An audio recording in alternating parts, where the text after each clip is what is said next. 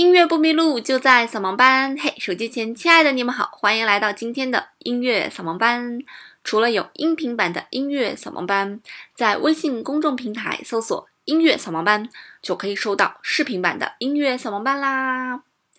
今天呢，要跟大家来聊一个大家很感兴趣的话题，就是这些明星以及歌星到底是靠什么赚钱的。今天呢，我们主要来聊一聊音乐这个行当的明星是怎么赚钱的。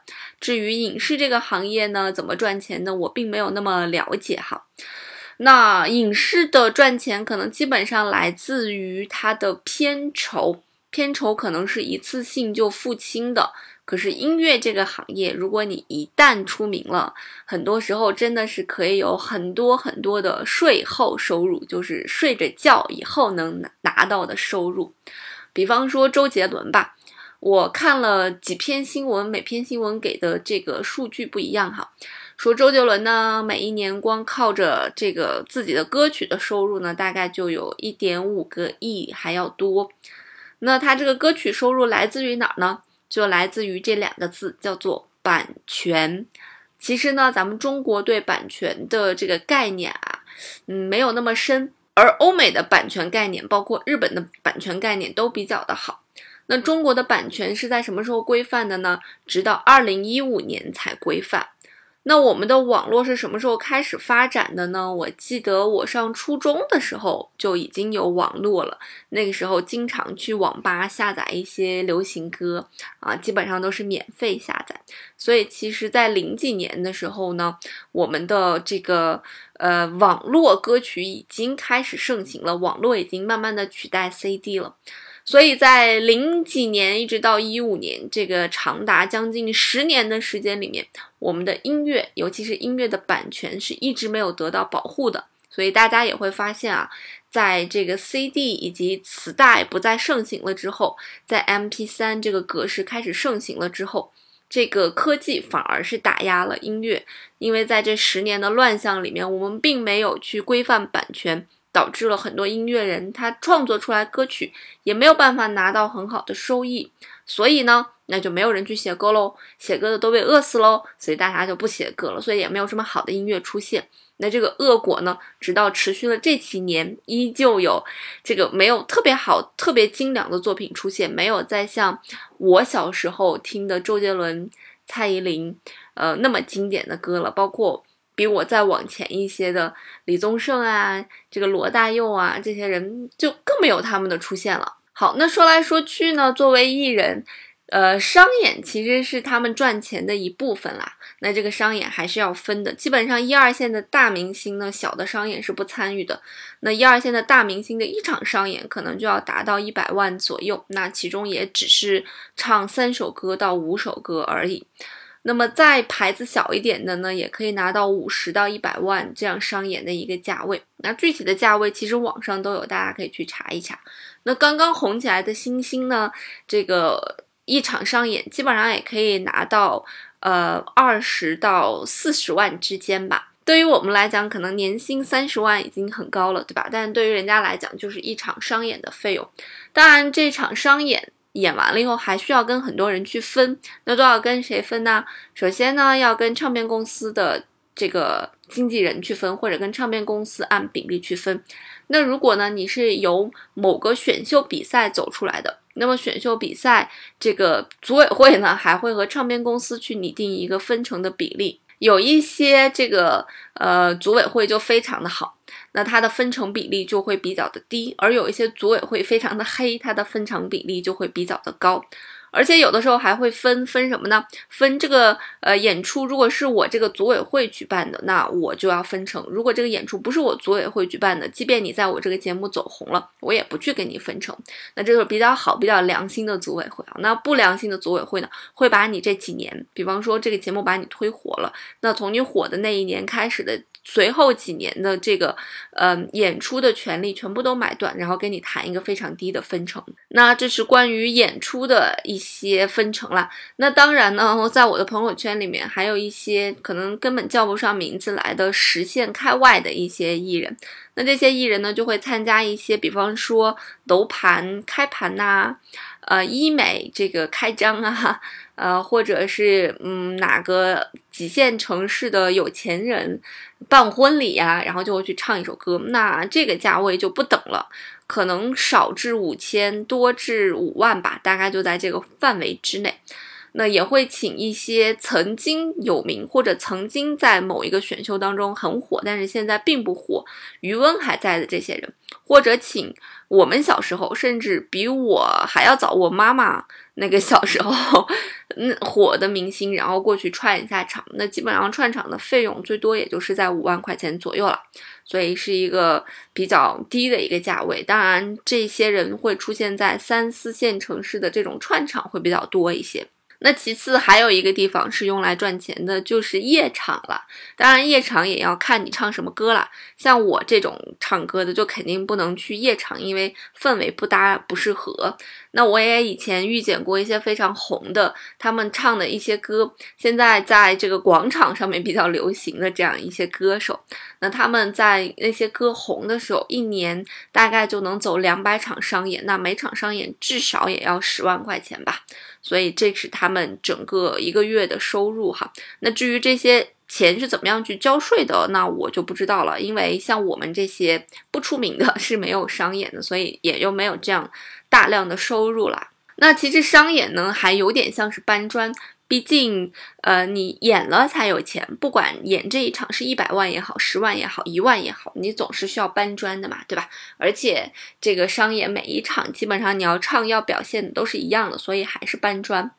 那不搬砖是什么呢？不搬砖就是版权了，这真的是一个非常高级的一个概念。这个概念高级在哪儿了？如果你是一个演员，你可能演完这部戏。然后就拿着片酬就走了，但是对于一个创作者、一个音乐人来讲，对他的最大的尊重就是他把这个东西生产出来，有人听之后，那就要给他付版权费用。那这个版权费用呢，也是在二零一五年之后才开始规范的。所以在二零一五年之后，很多这个原创的音乐人确实赚了不少钱，但是但是也要分，怎么分呢？因为在二零一五年之前，这个版权市场不规范嘛。所以很多人在出歌的时候，他把这一个版权其实是卖给了唱片公司的。所以呢，也许他这首歌很红，但其实他这首歌在二零一五年版权规范之后赚的钱，其实是归唱片公司所有的，并不归他个人所有。那比方说我们现在出歌，那我出歌，一个大的唱片公司来跟我出歌，他就会跟我签订一个这样的协议。就是呢，他们给我出钱出歌，而我的这首歌火了，那我的这个版权其实是归他们所有的，这叫一次性的一个买断。那我个人能不能有收益呢？那现在的一些合同，它签的比较好的就是，如果这个词曲还是你个人的话，那你可以拿到词曲一个非常少的一个版权，大概只有百分之十到百分之十五左右吧。但是如果你是一个非常独立的，独立音乐人，你没有把你的任何版权签给任何一家公司，但是你还走红了，那里面所有的版权都都是归你所有的。所以你说《广东爱情故事》这这首歌已经火成了这个样子，它在几个月之内赚到几千万，有没有可能呢？那当然是有可能了。那这个版权谁来付这个钱呢？那这个版权呢，包括比方说我们在 QQ 音乐、网易云音乐上面去听歌，我们要去付会员费。有些歌曲会员才可以下载，那这些会员费呢？其实有一部分呢，就是是要去付给这个创作者的，或者说要付给这首歌的版权拥有者的。所以呢，这些人确确实实是有税后收入啊，就是他今天哪怕睡一天，但是只要有人在网上点击了他的作品，那照样需要把这部分的钱付给他的。那除此之外呢，其实还有很多地方也是需要给这个创作者给钱的。比方说，现在还兴起了一个东西，叫做公播。什么叫做公播呢？就是任何的一个大型的超市、连锁的一些餐厅，只要他们播放歌曲，他们就应该得到一个许可才能播放。所以他们应该买的这个东西叫做公播权。比方说，我们要在麦当劳里面听见了周杰伦的歌，那一定是麦当劳已经给给这个周杰伦的版权公司、版权方给了钱了，他才有权播放。否则它是无权播放的。那除此之外呢，像我现在做节目，包括我们在任何的视频网站上面选用背景音乐，包括我们在 KTV 里面唱歌，以及包括这个我们刚才说的公共场合所要播放的这些音乐，以及电影里面所要播放的这个音乐，按理来讲都应该给创作人。或者说是给版权拥有方去给付付给这个版税的，所以你想，这是一笔非常庞大的钱数。所以据说 Michael Jackson 尽管已经死了，嗯，但是他每年呢还是可以收到几亿美金的版权的这个费用。当然，这是因为美国的版权市场非常的完善，电台在播放这首歌的时候，它就有相应的钱打入到。这个版权公司的账户，而咱们中国呢，目前它没有做到这一点，只是做到了像 QQ 音乐、网易云音乐啊，这个酷我、酷狗这些音乐上面的版权可以分到给音乐人的手里，可以分到给版权方的手里。那其实说到版权方呢，又联系到版权方跟创作者之间的关系了。比方说，我是一个创作者，我把我的音乐签给了一个大的唱片公司，那这个大的唱片公司呢，就是我的版权方了。那合同里面就会规定，我为你出钱做歌，把你捧红，那你的版权呢，会有。一定的比例是分给我的，或者说是百分之百分给我的。那以前有很多霸王的条条例哈，就是你写出来这首歌，我帮你做，做完了这个所有的版权都归我。但是现在呢，这个呃口松了，没有这么严格，只是说如果我给你钱录制了这一版的歌曲，比方说我写了那首我喜欢你，那我喜欢你这首歌，如果是公司帮我出钱做的话。那出来的这一版的版权是归他的。那如果以后这首歌火了，那大家如果听的是这一版，那么这个钱就全归公司所有。如果我觉得我的这首歌火了，我又给它出了另外一个版本，remix 的一个版本，那么这首歌如果是我自己发行上去的话，那这首歌别人去点击它所产生的版权就归于我所有了，那就是我的税后收入了。那其实把版权细分呢，还有很多很多的这个收入啦。就比方说这首歌我写出来了之后，那别人要翻唱我的这首歌，他应该给我钱。这叫做翻唱权。那这个翻唱权不是永久性的，它分为五年、十年。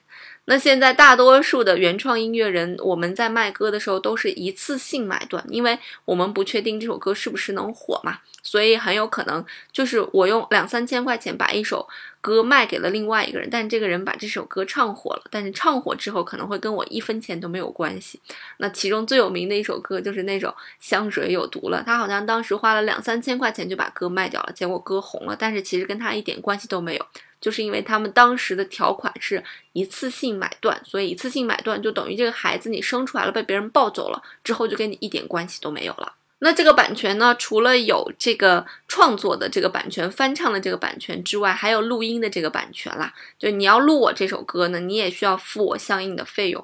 那除此之外呢，还有比方说这个这首歌要拍成 MV 或者要在电影里面用，那还有相应的版权，这个版权的费用照样是要给我去付的。所以如果你没有付我这个费用，那那就是不对，那就是不行的。那据说呢，原先在欧美的一部电影里面。用了这个国际歌的里面的一部分，大概七秒钟的时间吧。那当时就被起诉了，要求付给版权方一千欧的这个版权费。那这个当然是合情合理的，听起来很贵，是吧？但是版权如果合理利用好了，真的是一个非常赚钱的这么一个东西。那如果你又非常的红啊，那生在的这个政策又比较完备，那确确实实可以做到税后收入的。所以为什么日本的一些音乐，包括欧美的一些音乐，它发展的比较迅速，而且它的音乐性也比较好呢？其实很大的一部分原因，就是因为我们的创作者可以吃得饱，甚至说吃得非常非常的好啊，这吃得胖的流油了，所以他有更多的闲暇的心情去探索一些不一样的东西。那在咱们中国呢，版权好像就没有这样的被保护到。那比方说，我看的一些资料上面讲说，比方说写这个《西游记》主题歌的“敢问路在何方”的老师哈。按理来讲，他现在应该是非常非常有钱才对，但其实没有，他当时好像是一次性把版权买断了。那我也认识一位创作者啊，他写的是这个《梦里水乡》。还有罗琦的《回家》，应该算是我们上一辈的作词大咖了，骆宾老师哈。那当时呢，我记得我们在吃饭的时候，他说说英著协可能每年大概会付给他不到十万块钱的版税的费用吧。那这其实也是我们的版税的一种觉醒吧。所以按照现在的这个发展节奏来看，如果我们的版税能够一步一步的更加的这个合理化以及更加的规范化的话，那其实对于音乐人来讲，只要你能够创作出好的作品，只要有很多人喜欢听你的作品，那照理来讲，你是应该吃穿不愁的，应该比任何人都活得很好的，因为你有一笔叫做税后收入啊，这笔收入应该是很多人都想去得到的一部分收入啦。那我曾经在教雅思的时候，呃，我的领导是这个应该算是教雅思界的大拿了啊，就是最厉害的一个人了。他出了一本书，是专门针对听力的。那全中国的只要是考雅思的孩子，他必备的这本书。所以据说他这本书一天的版税最高就拿到过十万块钱。所以版税其实是一个非常值钱的这么一个东西。所以前两天我也在 YouTube 上看了一个视频，来分析关于杨幂呀、蔡徐坤呀他们和资本之间的一些博弈哈。那那个视频就在讲，像杨幂这些人，他们就要。晋升到资本去压榨别人才可以但是对于周杰伦来讲，这件事情就不会发生。为什么呢？因为对于周杰伦来讲，他每年赚的这个版税，他的税后收入就已经非常非常庞大的一个数目了。我我看那个视频讲的是杨幂和他们签的对赌协议是三年好像赚够三个亿还是四个亿吧？那那些对赌协议还有一些细节的部分。那你想想啊，周杰伦一年光靠版税税后收入，他什么都不干就能赚一点五个亿，他何必再去晋升到资本去跟人家签什么对赌协议呢？根本没有必要，他就是那块最大的蛋糕啊。所以大家可能还不太明白音乐人是怎么样赚钱的哈，那这个都是音乐人赚钱的最好的一个途径了。当然，前提是你得有名。像我们现在还没有出名的时候，那我们的版税是根本不值钱的。那我们的版税靠什么值钱呢？靠量。所以很多公司会收购我们的歌，以一个大的量去把它和其他的平台去谈，拿到的钱呢，其实也是归公司所有的。因为其实你前期在做歌的时候也是花费了很多费用，所以公司其实也是把这个呃，收到的版权的费用垫到了，提前垫到了你出歌这上面。那公司图的是一个什么呢？公司图的就是希望有一天这首歌能够爆红。像我们公司前一阵红了一个最不可思议的人，就是抖音上面唱那个《爱就像蓝天白云》，这个突然暴风雨 就是他。嗯，他的一部分的歌曲版权在我们公司，所以他的这个数据流量是非常好看的。那也是在版权上面赚到了一些钱吧。那具体是什么我就不知道了。好啦，那这就是今天一期非常八卦的节目啊！音乐不迷路，就在扫盲班，我们下周再见喽。